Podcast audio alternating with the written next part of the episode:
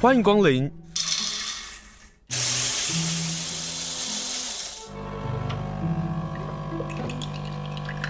今天的盛情款待，请享用。我们是二零零七年第一次去嘛，那之后我是二零一零年又去了一次，那这中间他几乎每年都有去一次，那一直到我在二零一八年，疫情发生之前，对我去了一趟，他是二零一九去了一趟，这中间你就发现这整个南极的旅游产业就是变得，它变成一个产业，因为以前是很少人去，一方面是很远，另外一个就是有的人不知道去那边干嘛，就是冰天雪地看企鹅，好像不足以构成一个旅行的理由啦。当然它是理由，但是也要特定的人才会想去，因为就你你要你会想到是就是哎、那会不会很冷啊，什么什么的，对啊。可是那时候的零七年，那时候去大部分我们坐的船是俄罗斯以前研的研究船改成的探险船，所以就比较像是大学生的宿舍的房间这样。那二零一八年我去的时候就已经哇天哪，就是旅馆的房间啊，哇，对啊，嗯，就是整个游轮产业全部每一家游轮公司全部都前进南极了，嗯，对啊，大的小的，然后因为大家知道啊、原来南极他们就把它变成一个奢华旅游的市场，对啊，它不再是一个什么探，只是探险或生态，它变成有些人就是觉得啊，我要在这地球上的尽头，我要有插一根旗子，就是我到过这个地方，但他不在意他可以看到什么，对啊，他只要我去过，嗯，那我去过，如果要达成我去过这个梦想，那哦、旅游产业的人就可以说啊，我会帮你打造比较舒适的船呐、然后船上可能还可以教你撒撒啊，或者是什么，反正有的没有，然后吃米其林啊，然后把米其林厨师请到船上，然后就是哦、以豪华游轮的规格来打造南极的船。阿猫阿狗逛大街。阿猫阿狗逛大街，欢迎收听阿猫阿狗逛大街，我是庆盛。今天呢，要访问的是我的好朋友，他是黄丽如，他养了两只猫。最近他出了一本书，叫做《呼吸南极：在世界尽头找一条路》。但是呢，我们今天要先谈他的猫啊，因为作为一个旅游作家，我一直很好奇是他为什么可以棒下这些 小猫自己快乐左右？因为你知道去南极不会只是去个十天啊，那我就很好奇说，作为一个旅游记者，他如何又养猫，然后又可以好好的工作？Hello，例如好，嗯，各位听众朋友，大家好。你先回答我那个问题，为什么又可以养猫，又可以出游，又可以做工作？嗯，就是你要有喜欢猫的朋友哦，来帮你顾房子、喂猫。 这个好重要哦。怎么找他们啊？嗯，我觉得之前还好，因为出去大家都是一两个礼拜，所以就大家轮流来个，就两天来一个人，两天来一个人，然后只是来喂猫就好了。嗯，但因为《呼吸南极》这本书，那时候我去南极是去了一个月，然后还去了南美洲，反正整件事情就是三个月。嗯，那三个您月，听听，您听听，三个月，嗯，就是没有工作就可以三个月。 那三个月其实不太好意思交朋友来家里这样子，比方说两天或三天来一次。 对，后来我就灵机一动，我想那可不可以来邀请一个朋友住在我家？ 哎、你好聪明哦。那你邀了谁啊？我邀请了一个马来西亚的朋友，我一心想说，为什么有个人可以耗这么久的时间，他马来西亚人啊， 然后来到你们这里住三个月，他对顺便在台湾过三个月以上的台湾生活？对，哎、这个是个好方法哎、反正因为猫好像也不讨厌他，所以他们可以安然相处，所以我就还蛮放心的，就房子啊什么猫都交给他，然后对对我就出门了。那回来哦就觉得、嗯很好，房子很好，猫也很好，但你为什么会这么放心这两只猫交给他？而且你知道是三个月，也没有试用期。但已经没办法，因为它已经飞过来了。 因为他本身就从事翻译的工作，他对势必就是在房子里面工作的人。哦，他就没有那个地域的限制，对，然后他可以还是可以做他的工作。嗯，哎就是可以在台湾赚。这倒是钱的。耶因为我还想说，你那个马来西亚朋友是因为他可能跟你一样暂时没有工作，或者是反正他也不缺那个钱，或者是他就是想要来台湾待久一点。哦，他还是可以兼做他的工作。对，而且这是第二次，因为第一次是我出出国一个月的时候请他来住，对，然后发现哎，诶好像猫跟它都很开心这样。嗯所以后来我就斗胆说，那三个月可以吗？他说好啊，他就立刻买了机票来。嗯，所以他来了之后就照顾他，会做一些交代吗？比如说这两只猫的个性，因为哎，先你先跟大家介绍一下这两只猫的名字跟现在大概多大啦？一只是多多，然后另外一只是熊宝贝。对，多多十三岁了，然后熊宝贝十一岁，嗯嗯，对啊，你看都已经进入到老猫的阶段了。 哪有？ 你看主人都这样子，我都知道，我知道你们主人都不愿意去面对，他们已经开始进入到老猫老狗的这个阶段。交给他的时候，因为多多跟熊宝贝啊，基本上算是很害羞的猫，因为有一些猫它真的就是招财猫、招福猫，就是每个人都好的。可是你这两只猫很特别，就是没有一只是例外的。嗯，对他们都没有，没他们都不是公关猫，嗯就是看到人就会躲起来的。对啊、嗯，但是当他们肚子饿的时候要找食物的时候，对谁给罐头谁就是主人，哦，所以它没有那个磨合期吗？好像不太有哎、我也觉得我朋友的个性蛮奇妙，就是那两只猫好像就没有排斥它，也没有嗯对啊，也没有耍脾气，嗯对啊。嗯。我离开家里都会把兽医的名片都放好在一个盒子里，就万一有什么事，就是要带他们看医，要要看看医生或什么。可我知道我的猫有一只就是完全抓不到那一种，嗯，对啊，就是多多就是它不可能看医生啊，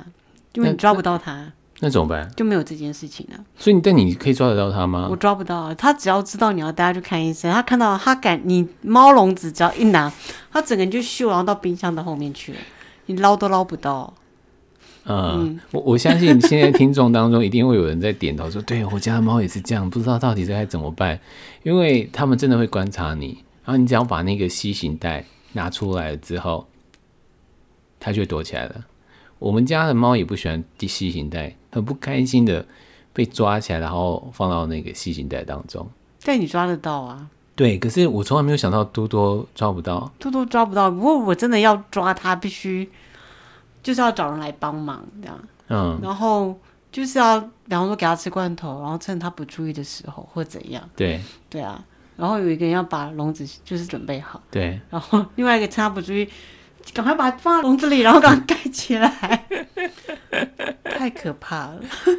嗯，所以有一次我去看带熊宝贝去看兽医，兽医我就说我另外一只抓不到，那有没有可能医生来家里？嗯是啊，他说有可能啊，就比较贵啊。可是现在的确有很多的是这样子啊，所以现在有的确有动物医师是可以这样，因为尤其是猫咪，有太多是不愿意出门的，是无法把它带出门的。对啊，所以就希望他都那个健健康康，不要出事就对。了。嗯，所以现在多多最大的问题是在这里。多多啊，反正就没办法看医生嘛。那之前要看，其实就是因为舔毛的问题。可现在好像舔毛问题也没了，就觉得嗯，他这样蛮好的啊、请问一下，它为什么舔毛问题就消失了？我不晓得是因为我现在每天都在家嘛，我们抓到问题来了，我不想 就是相说多信。主人一直出去，其实会造成它的焦虑，就是主人都不在家。你觉得会有这个问题？我觉得还好哎、因为他也就这样不在家也十年了，之前也没在舔呐、嗯哼我，不知道为什么后来一两年他就开始在舔毛。嗯。对啊，因为我们家的猫咪有舔毛的问题，而且舔得很严重，所以我们也在找那个原因，就在找它那个焦虑的问题到底在哪里。本来一开始以为是说，因为它本来住跟我住在一起嘛，然后以为是说，呃，附近的猫会让它感到焦虑。那我一直觉得外面的街猫会造成它压力，以至于它舔毛。后来就把它送到台北去，就妹妹自己要照顾，那我们就把它送到台北去。结果到了台北之后，它的舔毛的问题还是存在的。所以我们也在找他的焦虑来源到底是什么。因为他舔很严重的时候，那时候我就刚好要去南极这件事情，反正就是三个月。反正说也是我朋友来过，那我就想，我就说很烦，他会舔毛，但是没无解，那就这样。结果三个月回来，我朋友走了，他毛都长好了耶。所以他会希望的是，因为你的朋友是做翻译的，然后一直待在这里，所以我就想，那是我第一个想说，你不会要一个人每天都要在房子里吧？ 他们搞不好会希望这样子啊。我没料到哎、嗯，这样讲的话，万一我在养猫的话，我应该就把它，我在家的时候就是让它在家里，可是我上班的时候就带它去我们公司。但我觉得他也不见得要每天跟他你黏在一起，但是他觉得好像每天看到你很好吧？嗯，对啊，因为之前我的工作形态不会每天都在家里啊，对。可能两天、三天不在等等。对啊，今天访问是黄丽如，她是资深的旅游记者，她最近出了一本书，书是联经出版社所出的《呼吸南极：在尽头找一条路》。但是她自己也是资深的猫友哦，所以我们就很好奇说，她作为旅游记者，她平常如果要出国，如果要工作的话，这些猫咪到底该怎么办？我们回到那个你的书，我们来谈谈《呼吸南极》这个书，就是你跟郑有力嗯，共同对出版的，对，怎么去分担那个工作啊？书我写，然后他负责写小字，嗯，哦，难怪那个小字非常的细，比如说还有嗯一些 box 吧，就是、嗯呃主文后面的景点的介绍。对，嗯，对，哦，哎、可是这样分工其实还不错哎，因为啊，如果是我啊，我真的很不喜欢写里头的，比如说什么南乔治亚的档案，或者是南乔治亚的面属计划这些非常琐碎的内容。可是其实是很实在，而且很好用，或者是对于这个地方的认识会更深入的文字，我是不会碰的，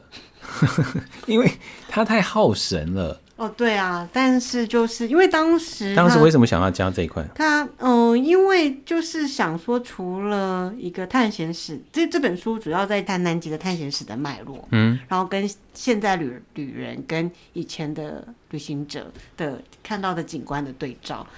比较像个对照集。但是除了这个之外，还是想要有一些。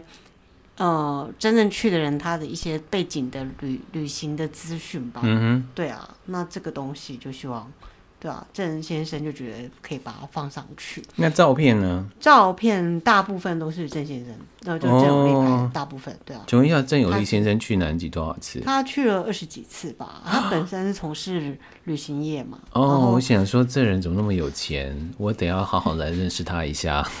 但我觉得比较有意思是他上个世纪就很想去南极，上个世纪、嗯，那那时候就是网络跟还就没有发就不发达，你要去一个地方没办法透过网络搜寻，对那他很想知道那边的资讯跟怎么去，对然后他是用传真的方式去问了， what 对啊，国际传真问了很多什么船公司啊，那时候他还没有开旅行社，但嗯完全就是因为对南极的向往，他一直想要怎么到那个地方，所以他就是透过传真对，去问这些问题的。所以你的南极之行的影响人是他，嗯，是啊，是对，一开嗯始对啊，因为就想说，为什么有人会一直想要去这个地方？这样对，那他很想去，一直到他第一次去南极，其实是我跟他去，就嗯是二零零七年的时候，嗯对啊，嗯，那嗯，对他来讲，就是真的是好像梦想成真的感觉，对对啊，哦，那就还蛮早期的南极对。的旅行形态。你有问过他说，嗯很早期去南极跟这一阵子去我觉得就完应该全不差一样啊很，多吧？因为我是跟他是我们是二零零七年第一次去嘛，嗯，那之后我是二零一零年又去了一次，对，那这中间他几乎每年都有去一次，那一直到我在二零一八年，疫情发生之前，对我去了一趟。嗯，那他是二零一九去了一趟，那这中间你就发现这整个南极的旅游产业就是变得，它变成一个产业，因为以前是很少人去，对，一方面是很远，另外一个就是有的人不知道去那边干嘛，就是冰天雪地看企鹅，好像不足以构成一个旅行的理由啊。当然它是理由，但是也要特定的人才会想去，因为就你你要你会想到是就是哎、那会不会很冷啊，什么什么的，对啊。可是那时候的零七年，那时候去大部分我们坐的船是俄罗斯以前研的研究船改成的探险船，所以就比较像是大学生的宿舍的房间这样。那一直到了二零一八你的年，形容词真好哎、大学生的宿舍，大家大概就是可以想象出来了啊、那二零一八年我去的时候就已经哇天哪，就是旅馆的房间啊，哇，对啊，嗯，就是整个游轮产业全部每一家游轮公司全部都前进南极了，嗯，对啊，大的小的，然后因为大家知道啊、原来南极他们就把它变成一个奢华旅游的市场，对啊，它不再是一个什么探只是探险或生态，对，它变成有些人就是觉得啊，我要在这地球上的尽头，我要有插一根旗子，就是我到过这个地方。但他不在意他可以看到什么，对啊，他只要我去过。嗯，那我去过，如果要达成我去过这个梦想，那哦、旅游产业的人就可以说啊，我帮你打造比较舒适的船呐、然后船上可能还可以教你撒撒啊，或者是什么，反正有的没有，然后吃米其林啊，然后把米其林厨师请到船上，然后就是哦、以豪华游轮的规格来打造南极的船，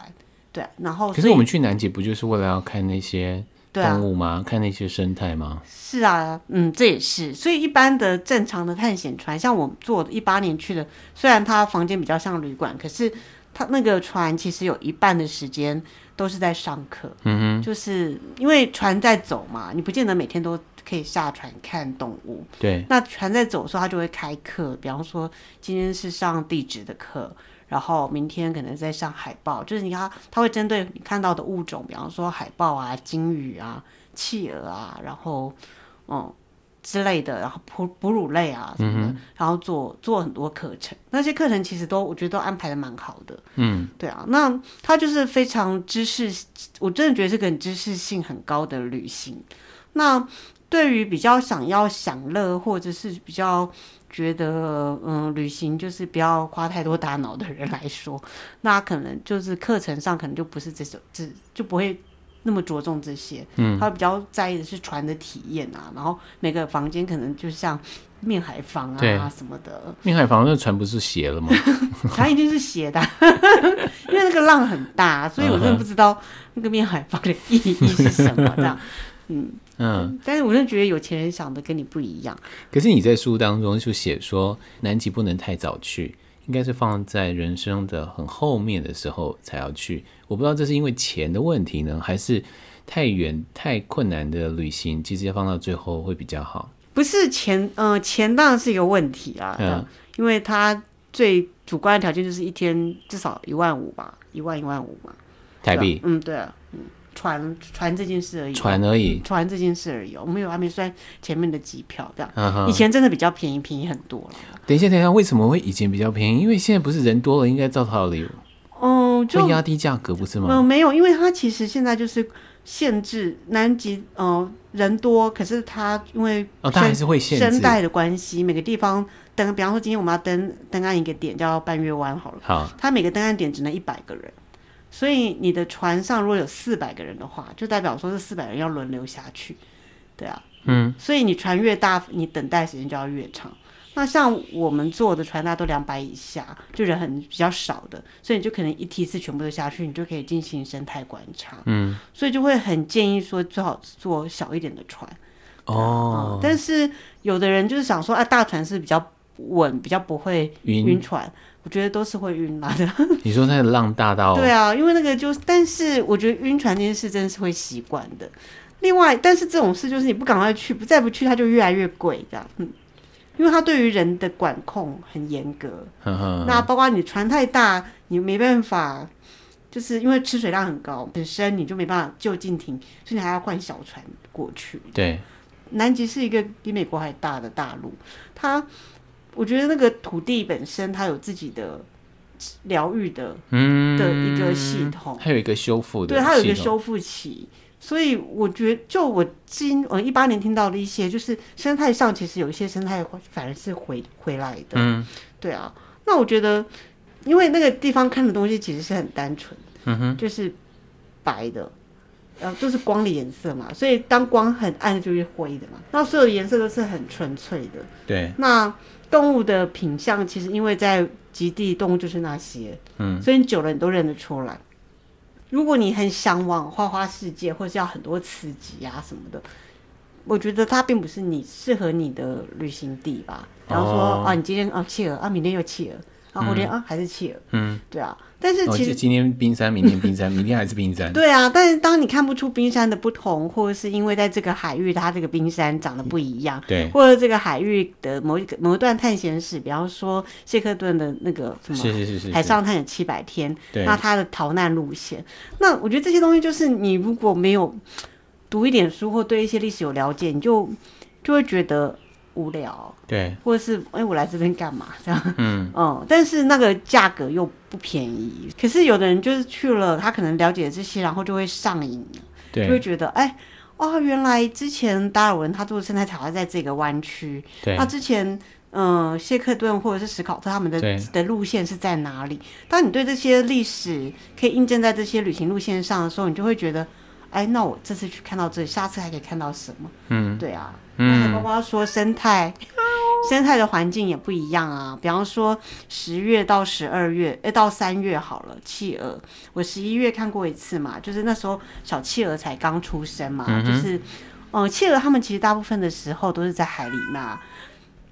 但是它们只有在那个要要生宝宝的时候才会到岸上，就是夏天的时候。对那南半球的夏天就是十月中以后，嗯那这时候企鹅爸爸妈妈就回到了那个岸边，就开始生小孩，然后就会就会有企鹅蛋啊在里面孵蛋。那可是到了，所以我十月去的时候，你就看到很多企鹅蛋，然后很多企鹅就在蹲在石窟上面在那边孵蛋的。嗯但是当我有一次是三月去的，三月其实就是南极季节的末了，就对是夏天的末，然后冬天要来了，所以大部分的企鹅都会跳到海里去了，对他们就要去海里了。那对，有些企鹅宝宝就比较晚生的，企鹅还不够长大，嗯它根本就没办法下去游泳，那你就知道这个企鹅可能就会死在，就死在那个海湾。有啊，你书里头就写了最难忘的一只企鹅，对啊，就是其实不同季节你可以看到，对，应该说不同月份就是看到不同的嗯，生态的样貌。可是你们去了不会很想要干预生态吗？你没办法干预，怎么干预？就是都不能，都必须把手绑住。但对对，真的 是你要把你手绑住。 你知道最近在网络上啊，呃，应该讲前阵子在网络上就在盛传一个肉食性的鸟类，然后它抓了松鼠，可是人类看到之后啊，就觉得不可以这样子，你不可以把松鼠给吃了。后来人当然把它给驱赶了，嗯，奄奄一息的松鼠就在那个地上嘛，可是鸟就飞走了。有人就在问说：“那你知不知道那个肉食性的鸟类，它可能就要饿肚子了？”就是这这件事情会是你们到了那里的时候会，会有更深刻去感受这个问题吧？会啊，嗯就是其实我不知道，应该是亚里士多德吧，他有讲过一个蛮经典的话，就是说不要用人的思考去想动物的习性、哎，哦，这句话好适合放在我们养狗养猫身上，大家太喜欢拟人化去看待这些事了。比方说我们会说一哎些猎杀，或者是有有人说啊会不会很残忍这样，但是这都是用人的思考去看这个嘛。嗯，那你比方说我们在那个南极，你还有时候看到企鹅就是会死掉啊，嗯冻死啊，对或者被海豹吃掉啊，对，对啊。但是它这就是他们生态的一环，嗯，对啊，你你不可能说啊我要保护你，然后你根本就不在那里的物种嘛，嗯哼哼，而且你看到了他们要跳上冰山的那一幕，虽然你们只是附照片，可是透过你的文字，我可以想象那个呃画面、那个影像，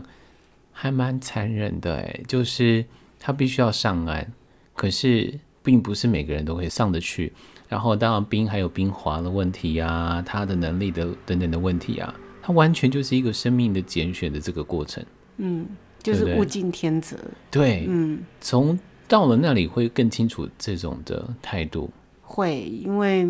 我觉得那是更绝对的嘛，嗯就是适者生存的世界嘛。嗯，所以你为什么某些企鹅很容易死亡，或者是某些动物种很不容易活下来，就真的是环境的因素。对，那有时候适者生存，如果但是如果这个环境是有时候是人类造成的，我就觉得有点恐怖。嗯，比方说我们说现在暖化好了，暖化就会让本来我们说南极圈可能六十六度的这个就是极圈，是那可能现在因为天气变得比较热，所以极地要在他们企鹅有的要跑到更南的地方才温度才够冷，像有一种企鹅叫阿德雷企鹅，啊有那它就变成它要走更长的路才会到他们的栖息地，因为其他地方就不够冷，嗯那它就变成很容易。中途就就死死掉亡了，对对对嗯那这个暖化是应该是人类造成的吧？是啊，人类造成，不用怀疑， 就真的是人类造成的。对啊，那就那变成说这适者生存这个问题的嗯源头就是变，好像是好像是人类造成他们不适合生存。对，可是你觉得去一趟南极之后，会深刻体验到软化的严重性吗？或是会有迫切到会影响到回来之后想要为软化做一点贡献？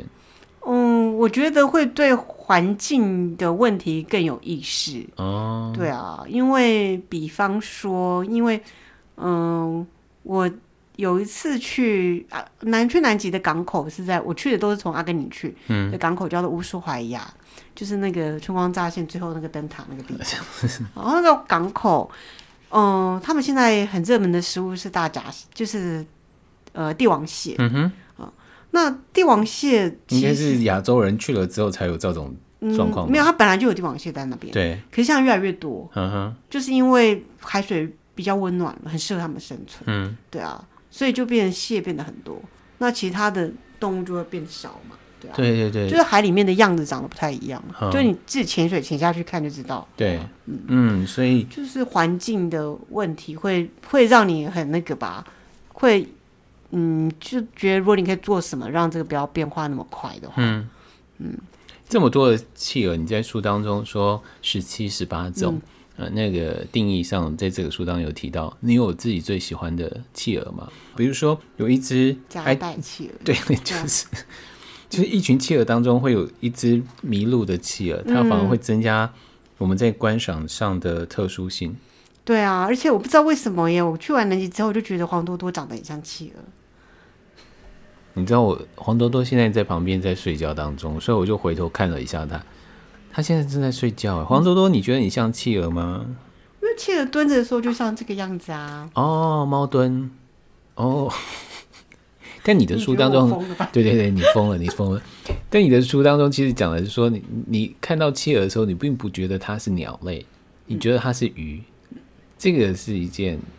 很有意思的事，就是说，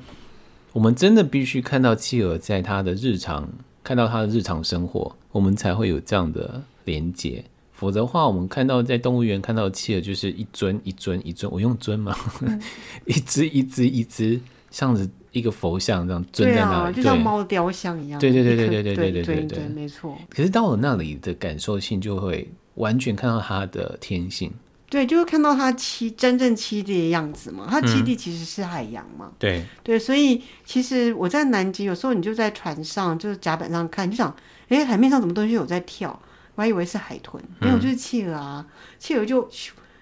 它用跳的哦、对啊，就是像飞跃的一样在跳、啊。你说像是飞鱼这有样，点像飞鱼这样，因为他们是潜会潜水嘛，对就潜，然后就跳出来，潜又跳出来这样。哦，对啊，就是在船旁边，就想哇，原来是企鹅。这应该可以激励各位嗯胖子们， 因为你自己说让我干胖胖的，就是你看企鹅都可以飞了，我们为什么不能做到呢？这个书很好玩啊，就是你最近出的这本书《呼吸南极》是由联经出版社所出版的书，你的书。分两部分，这是你过去写书上不大不同的，因为你过去的话就是依照你的旅游的这个路线做描述的呃先后顺序，可是这个书现在是你把它先把人谈完之后再谈动物，这这个编辑的改变是刻意的吗？嗯，对啊，是可以的哦，就会觉得一个是你想要先让大家知道在这里的人过去的人文历史故事，嗯，对啊，就是探险史，南极到底是谁发，就是他怎么被发现，以对及哦人怎么一步一步的知道啊这个地方的全貌，它是一块大地，然后嗯一个陆地啦，对啊，南极是个陆地，对，然后，然后第二部分是讲动物，是因为主要他们这个栖地一直以来，它的主人其实都是动物。嗯，对啊，是鲸鱼，是企鹅，是，对啊，海豹什么对的，或信天翁或鸟类。对，对啊，那人的介入其实这两三百年才才开始的，嗯，所以就把这两件事情，一个呃探险史的部分、人的部分先写完，然后再对过来就是关于动物的。所以呃，我自己看你的书，我仿佛感受到你会去南极，还有一些这些传记的影响。有哎、我觉得我第一次去比较懵懵懂懂，就是第一零七年那一趟，嗯，因为就是呃那时候我很年，就是十十年前嘛，十几耶，好十几、十三，对，那时候就哎、就是会觉得啊，就是要去看企鹅啊、看嗯冰啊什么的，嗯。嗯但是那一趟就是因为那时候去去过南极人不多，那船上工作的人就是会在国家地地理频道看到的那种人，嗯就是很顶尖的对科学家或者真是顶尖才会到那里，因为是早期嘛，对就是呃，很少人有机会在那上面工作，所以听他们的分享，其实我才我是在船上才知道探险史这件事嗯情，才知道哦，原来嗯，当然说达尔文这个是知道的，嗯，那哦，原来从库克船船长开始到。到谢克顿啊，到什么斯考特啊，嗯然后阿蒙森他们的一些要呃，地球就是人类要比看谁先到南极点什么的，对，那那些都是在那一艘船上知道的，然后才知道哦，原来探险史也是历史学的一部分，有人会去专专门研究这个。嗯，那我觉得那一趟旅程对那个船很普通，但是那个对我的影响还蛮大的，就是啊、原来除了极地的风景之外，对，那这些人文的，然后动物的习性什么那些，对啊，就是有嗯有开了眼界，然后就开始找这些书来看。嗯，呃，其中你最喜欢谢克顿，对不对？嗯，我不知道，就不知道哪哪一个探险家说，就如果我跟着去探险，然后我想要活着回来的话，我一定要跟着谢克顿。哦，对你书里头写到那 个对啊他对啊如何带一组的人员，对啊，我觉得好厉害哟、就七百天在冰海上漂流了七百天，然后一个都不少的活着回来。对，对啊，真的很着迷。就是你说谢克顿的待人之道让我着迷，其实你在写他的故事的时候，也的确让人很着迷，嗯就觉得我们好像得要去他的墓， 去倒一下那个 whisky 这样。嗯，对啊，就他就算的很传奇吧，因为我不知道，因为通常有些探险家的个性就比较是成就在自己个人吧。嗯，嗯，但是有的人就会觉得我要成就的是整个 team，然后整个对组织，对啊对，那那你就可以读这些历史，就发现每个人的态度不同，导致的命运也不同。嗯嗯，嗯，所以呃，去南极不单单只是观光，就现在来讲，如果我们接下来因为这本书而出发的时候，也许可以延伸出看到更多的旅游文学，包括了谢克顿的故事。你这边就收录了谢克顿的说法，就是我们的生命被大自然所掌握，它用无情的力量嘲弄我们的渺小。我也相信，这是你去了南极之后，有几次没办法上岸，或者是我在看这本书啊，《呼吸南极》，最深刻的感受是，那里的风真的会非常非常的无情吗？就是会把人打趴那一 种，就站站不稳。真的，它真的用刮的、哦，嗯，就是因为没有任何的屏障，你就真对的是被你没有躲好，你就整个就是趴下，就趴着走吧。啊，嗯，然后因为你们有一次上一个地方，嗯，然后本来要在那里扎营，因为实在是没办法移动，就没有办法，对就啊，五分钟，都没有办法，就那真的是很可怕，因为像包五括分钟就变化这么大，嗯风的变化非常快，对，嗯风向，所以像嗯一八年的时候是陈彦博嘛，陈彦博还有就有橘子那还有刘伯对对元对对他对们对对对对对，还有佑胜嘛，嗯所以还有跟一个就是台大政治系的女生嗯，林宇轩，他们就一起就是台湾南极队要走到南极点，对，可是后来也是那个风无法掌控，他们用走的那更可怕，那更可怕啊，对啊，因为我光是读你的书都觉得谁要去这里啊？因为大家无法想象天寒地冻这件事情，它可以冷到什么地步。可是再加上那种强风啊，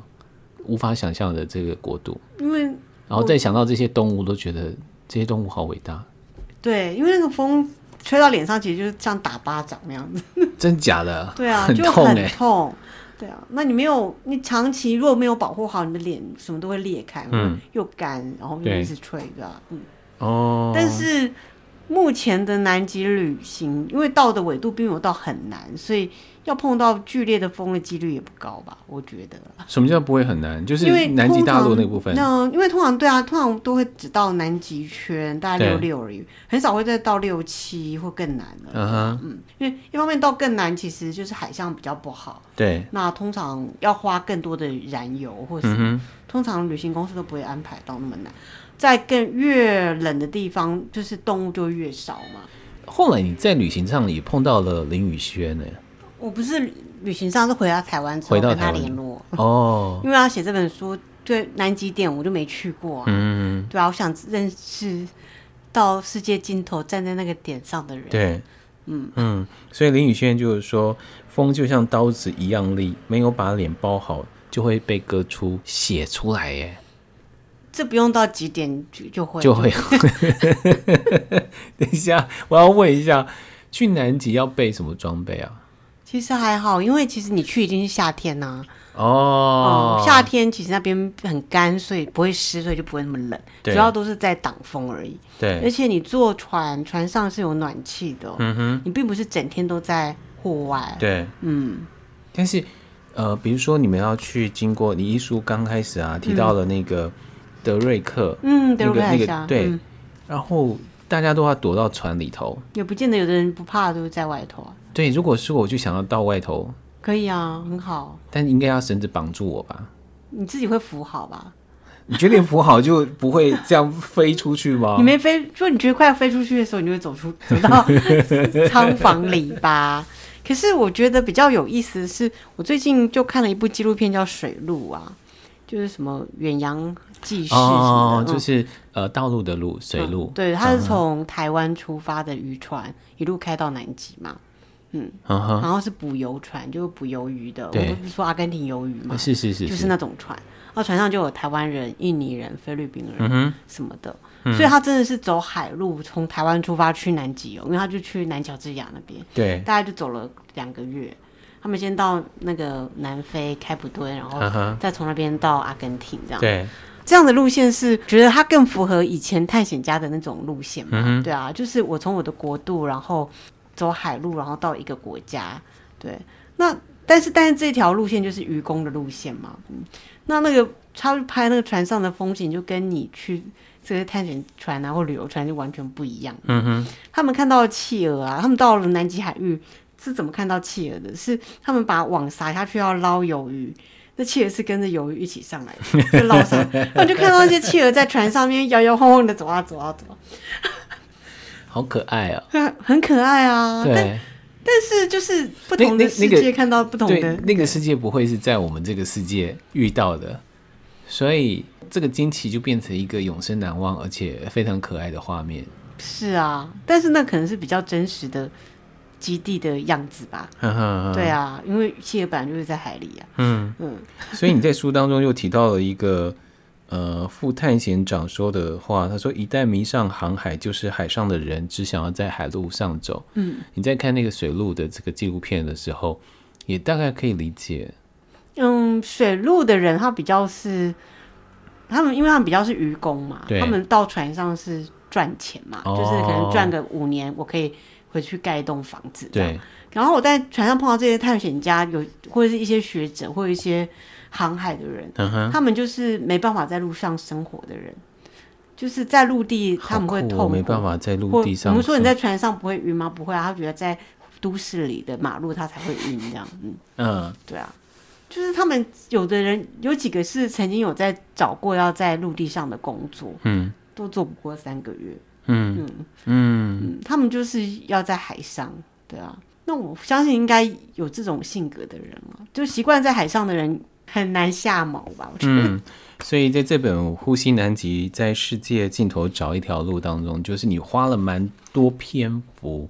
在谈这些人的故事，因为这些人的故事可以倒映出在那个时候到现在去南极的艰困或是困难。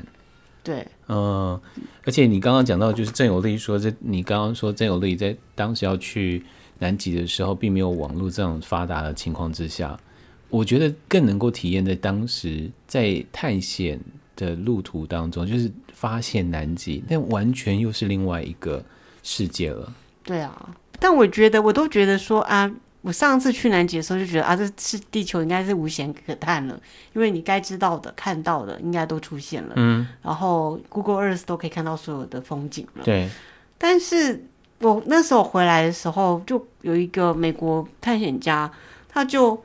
就要划船去南极啊，划，就是自己用划嗯船哼从、阿根廷出发划划去。是是。是是是，对，我们会觉得无险可探，可是对有探险魂的人，他还是可以找到好多种挑战自己的方式，或者别人没做过的方式，对啊。嗯嗯那这个人的上一次做的事情就是横越徒步，一个人横越南极大陆，嗯，就徒步，没有他任何就是像是那种一辈子没办法在陆地工作的人，他一辈子没办法安定的在某个地方据点生活。他是没有任何的 back up，没有任何的后，因为通常任何探险团队都会有一个 back，就是后备的哦帮你，是保姆车或干对嘛嘛，对啊，对对，有个资源他，都没有一个人，对啊，世界纪录就一个人这样走完了。在这个人的世界当中，孤寂、孤单、寂寞，不知道是长什么样子哎、我不知道，但应该不晓得。我就会觉得他那个心好强，因为他十几年前我书上有写，他就在苏梅岛旁边的龟岛碰到一个火灾，所以腿是三度的灼伤，甚至不能走路。嗯医生说你应该都不能走路了，对对，对啊。后来就嗯，哦，有有有有有然后有有上个月他在 K two，有有有，书里头提到 K two 这么难，对啊，就对啊，就很疯啊，对啊，我就觉得、嗯就人的性格真的是有差哈，但我没有到探险到那个地步啦，但我们还是会希望每个人终究会有一个旅途的最终的目的，它可能就是南极。今天跟大家介绍就是呼吸南极。最后啊，我们还是要回到那个动物身上，你怎么会想要写信天翁啊？而且透过你写啊，我对它有更深的认识，我才知道原来它是全世界最大的鸟啊，对啊，因为不他是鹰吗？他它的翅膀你说三公尺哎、对啊，三公尺啊，嗯，他就是在海面上看，因为我这次最后一次去南极的时候，就是呃比较多的时间是待在船的甲板上，因为比较不怕浪，也不就没有晕船这件事了，对。然后就一直看到船尾就跟着很多信天翁，就觉得好不可思议，他们都不用休息耶，你说他不用上岸呢、欸你不用上来，他就真的是这才嗯叫漂泊的灵魂吧。我们刚刚说一辈子一个人孤寂的，他们是一辈子在流浪的。你这样写的，嗯漂泊的信天翁一辈子的流浪，对啊，所以有人说每个水手应该都是信天翁的灵魂吧？啊、这个好美。嗯，要不然怎么可以过这样的日子？对，对啊，嗯，但是信天翁也有碰到他们自己的生态跟人类之间的问题，这个跟渔业又有很大的关系。对啊，因为信天翁它就是要吃东西，就是吃鱼啊。嗯，那它因为它不会停下来嘛，所以它一定在海面上看到东西，然后咬住吃掉嘛。对但是在海面上漂的那些东西很，很多是渔网的那个刺，对，或者他们要。就是他们当他们是用带刺的那些呃流刺网去捕鱼的时候，对就很容易就勾到信天翁，嗯，所以信天翁就会大量死亡。因为信天翁他们生小孩不是一件简单的事情，就对了，嗯，嗯，可能一次就是一胎，然后要生养很久。黄丽如就在这一篇最后写到，在颜色纯净的南极世界里，人类的贪婪显得格外清晰。其实，在这整本书当中，人类的贪婪不止在新天物上，几乎每一篇都显露出人类的这个贪婪。可是，从人类贪婪当中，首先还有这本书《呼吸南极》，一直提醒我们，我们跟这个自然的关系到底是什么？不要太拟人化，是我们要去面对的这个事情。今天非常谢谢例如跟我们分享这本书《呼吸南极：在世界尽头找一条路》，是由联经出版社所出版的。谢谢例如。谢谢。